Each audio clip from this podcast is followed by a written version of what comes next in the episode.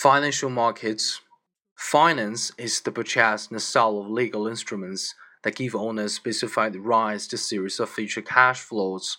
These legal instruments are known as financial assets or securities and include bonds, stocks, and loans made by financial institutions. The original issuer of a security is referred to as a borrower, and the purchaser is referred to as a lender.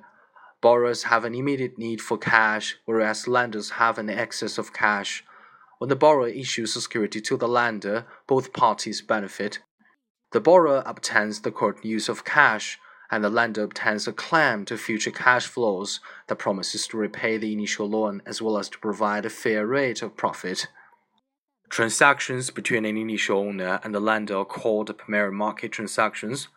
Many financial assets created in the primary market may be sold by the original lender to other people in what are known as secondary markets. The trading of marketable securities in secondary markets has no impact on the original borrower, only the legal owner of the security changes. Examples of formally incorporated secondary markets include the New York Stock Exchange, the American Stock Exchange, and the Tokyo Stock Exchange. Secondary market transactions that do not take place on incorporated exchanges are referred to as over the counter transactions.